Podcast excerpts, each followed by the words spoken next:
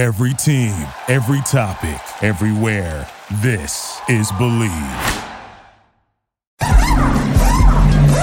Ponemos la primera velocidad. Pisamos el acelerador.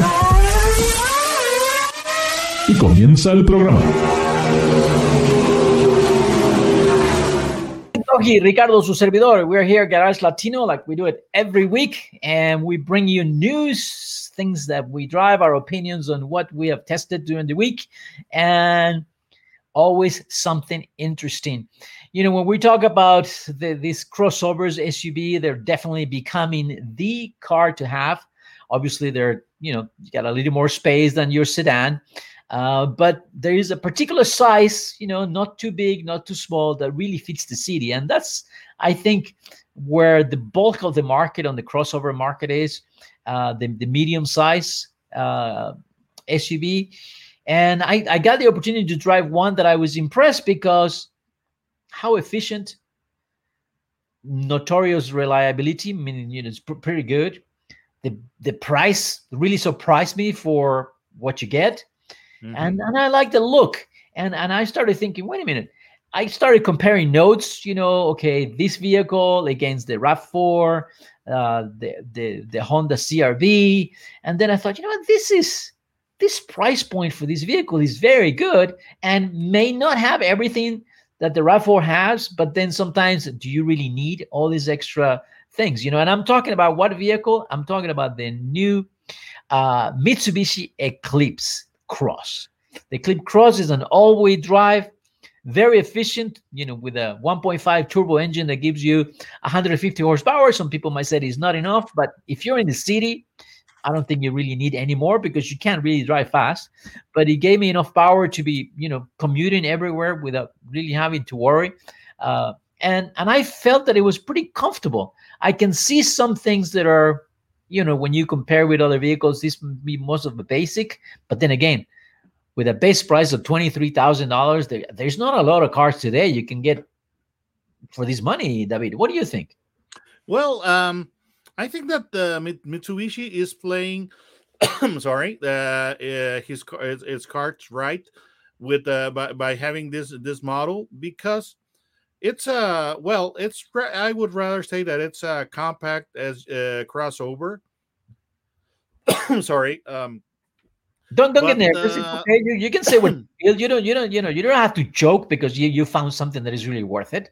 no no no. I uh the thing is that um it's a very interesting choice in that uh for example Mitsubishi has the uh or had the Outlander Sport which is uh, which is a, a little uh, more traditional with it when it comes to a roof line. And this uh, this addresses the uh, the need or, or the uh, segment for the uh, uh, coupe uh, SUV. Okay. You know, because it, it has a very slanted uh, slanted roof, and um, and the, the the thing is that the the, the name know, I, is, I, I, found I found the, the exterior design to be quite attractive. It, it, it does have this sort of longer hood uh, that it gives it that presence at the front. You know, it's like, hey, here I'm coming. You know, I got some power. And then you know, I I thought that the way it's finished in the back, it gives you enough. You know, the the, the idea of having enough volume in the back for to to carry a lot of, of, of of people or or or or or, uh, or, or, packages. Uh, I like the design. I really like the design. I thought it had its own unique presence that is very different than anything else in the market right now. Well, uh, I'm going to be very honest with you at, at this thing. Uh, I am kind of at odds uh, having this thing called Eclipse because uh, a lot of uh, some of our uh, viewers may remember back in 89 that this name was used for uh yeah. for uh for uh, uh you know um a very a good sporty a sporty coupe and it was quite fantastic. It, uh, for the time it had a very impressive uh, performance and now it's it's it's a crossover. But you know this is no longer a shock since there is a mustang crossover and and it's it's electric.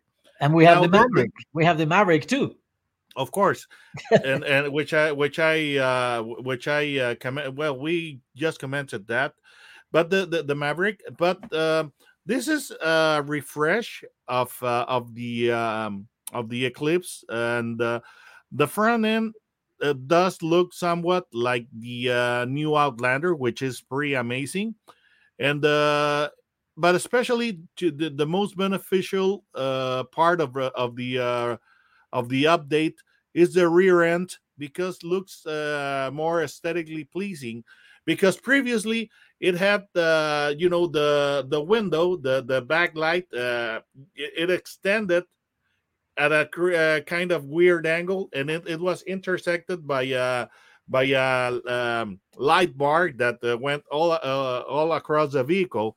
So it it, it uh, you know that look somewhat uh, reminded people of the Aztek by pontiac you know which No, is uh, been I- derided as one of the worst I- looking I- I, I didn't see that, uh, but Well, yeah, I I, guess you can. You, I guess I guess you, you can you can look at that. What I Yes, I it's the previous one. Yeah, this, what I this is found nice. Yeah what i found is that the design i think it works but what i work what i felt it worked best was the interior space. I thought you know what? It's pretty roomy uh, in the front and it gave me that volume you know for for you know elbow space shoulder space that most of these cars don't have and and and it's funny because i put it next to a subaru and they were like well, you know this is a lot bigger than the subaru you know and I thought again, when you're talking about under thirty thousand dollars today, uh, you're not giving up a lot. The- what you're giving up is, I think, you know, a smaller screen, sort of a you have some base deck and something that I did not. I don't think if I if you really need it, uh, it has the heads-up display that. For some cars, you might think it's important or not. I, I don't know if that makes really a difference uh, especially at this at this uh, at this price level but it has it so Well, Overall, uh, it's one of those nice to have features. The thing is that, uh, well, uh, when it comes to to the engine, it's uh, a 1.5 liter turbo with 152 horsepower and 184 uh, pound foot uh, torque.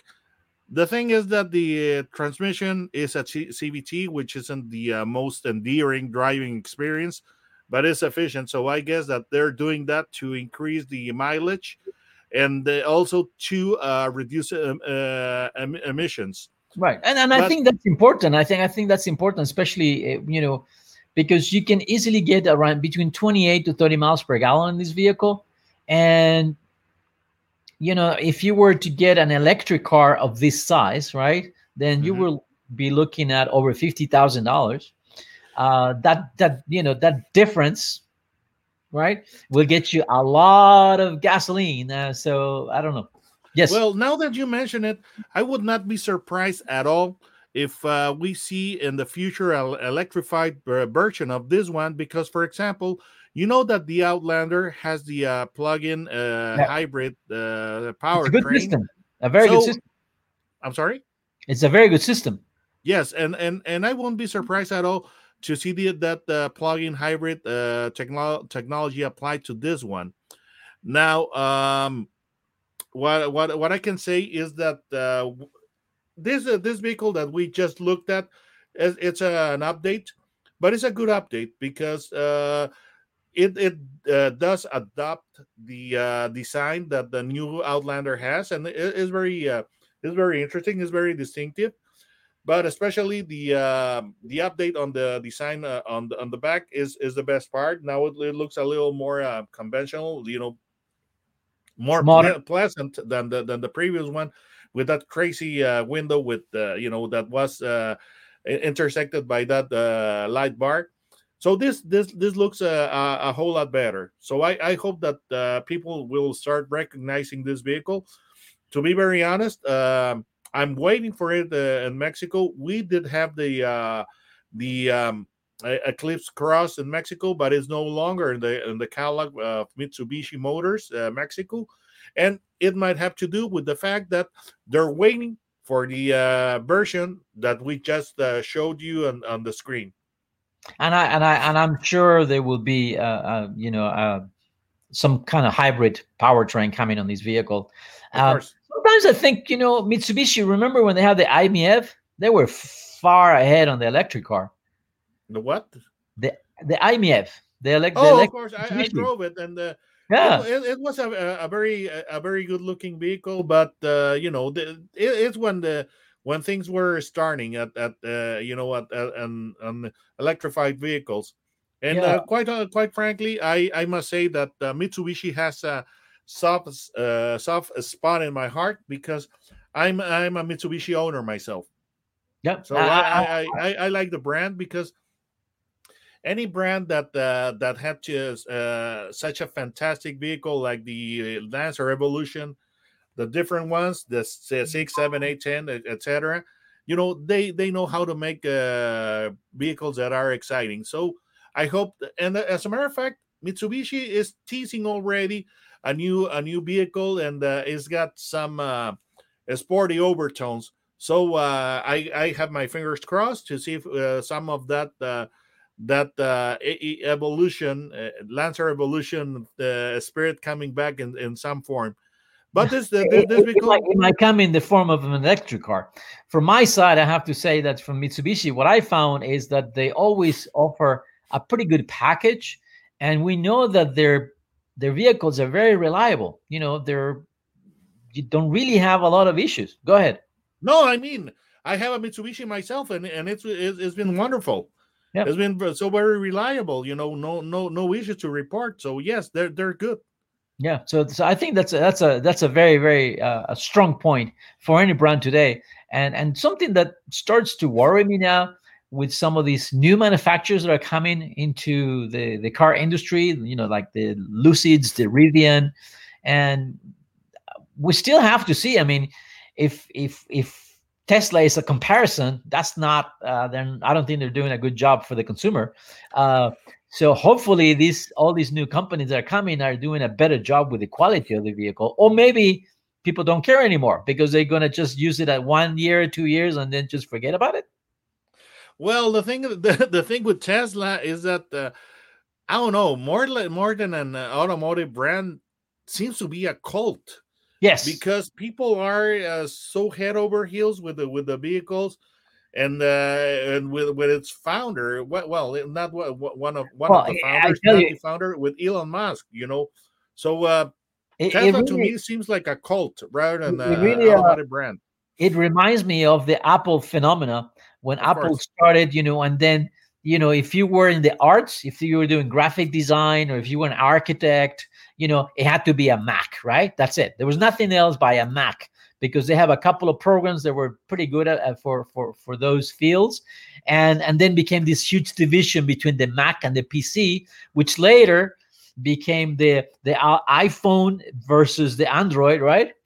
And uh, which we still have that rivalry today. I think with Tesla, it's kind of the same phenomena. It's like Tesla because whatever reason, it's Tesla and everybody else. But can that continue? I don't know. You're forgetting one one important thing It's a cult of personality. Yeah. because you know they worship uh, Steve Jobs as Yep. much as they they're worshiping Elon Musk. Right, right. So it, it'll be interesting. But going back to the Mitsubishi Eclipse Cross, uh, I think they're done a good job. The car, you know, I couldn't really find any fault with the car, and I'm looking at the price point between 25, you know, 25 gets you a pretty nice vehicle. Base price is 23.5. Uh, you get a lot of car for the money. And if you're looking for something that is dependable, you know, a good uh, size vehicle for the city, uh, I don't think you can go wrong. So I, I, I strongly suggest that hey, take a look at this vehicle if you're in the market for a for a compact SUV crossover. Yep, I have a question for you, yep. and this is this is going to be very telling. So, Mitsubishi uh, Eclipse uh, Cross, yay or nay? Oh yeah, yes, Jay. Oh, uh, I, I thought so. Yeah, yeah, yeah, definitely. Uh, we are Garage Latino, David Loji, Ricardo, su servidor, David Loji, lo encuentran en YouTube, Autos and Gear. Put his name, David Loji, L-O-J-I. And you can review some of his videos. Every week he's telling you what he's driving. And most important, it's he's telling you what things are really worth the money and which ones are not. Well, I uh, may, may I say just something that I just had the uh, the Dodge Challenger SRT Super Stock. oh, that's a that's a Oh, perfect man, that's- that's- that's- winter. That's, That's a crazy ride. No, isn't I'm it? sorry. That's That's a crazy ride. It, it- it's good. It's very good. Crazy Well, we ride. I loved it. You know, next segment you need to tell us about. Don't go away. Right. Next segment, the next week, I, I guess, right? We'll find out. Don't go away. Okay. Duraloop es un tratamiento especial para que el aceite no pierda sus propiedades. Duraloop reduce la sedimentación de las partículas nocivas que dañan al motor. Duraloop disminuye la temperatura interna del motor y la fricción de los metales. Duraloop para que el motor dure más.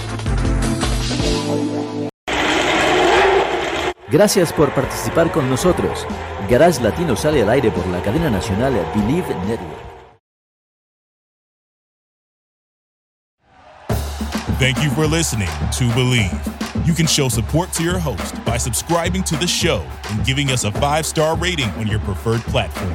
Check us out at Bleav.com and search for B L E A V on YouTube. You know, when you're listening to a true crime story that has an unbelievable plot twist that makes you stop in your tracks? That's what our podcast, People Are the Worst, brings you with each episode. I'm Rachel. And I'm Rebecca. We're identical twins who love true crime cases that make you say, didn't see that coming, and we hate the people responsible for them. Listen to People Are the Worst now on Apple, Spotify, or wherever you get your podcasts.